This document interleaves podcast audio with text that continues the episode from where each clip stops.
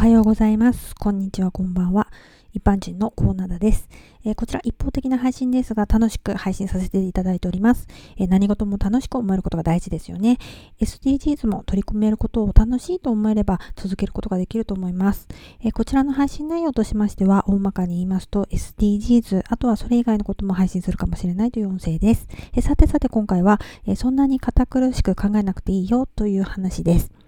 SDGs の目標は17個ありまして、えー、さらに169のターゲットが設定されているわけなんですけれども、これをね、なんだか数が多くて、うわーって思う必要は全然ないんですよ。えー、最初から全ての目標に向けて取り組まないといけないとか、そんな身構えなくていいと思うんですね。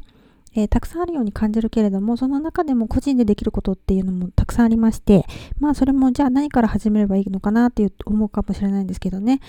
えー、もうすでにね、日常生活で無意識に取り組んでたっていうことも多分あると思うんです。えー、例えば、家で誰も見てないテレビの電源を消したりですとか、えー、部屋の電気を消したり、えそんなことって、え前からやってたよっていうようなね、えそんなことです。えー、そんな身近なことをですよ、以前からやっていたのであれば、それを継続してやっていく。えー、今まで無駄に電気つけてたのであれば、えー、これからは気をつけようかな、みたいな。そんな風に意識していって、え消してみるっていう、そういうところから取り組んでいくといいですよね。えそれを少しずつでも増やしていければ、え個人でもたくさん取り組めるわけだからね。えではでは、今回はこの辺で、え次回も聞いてくださいね。ではまた。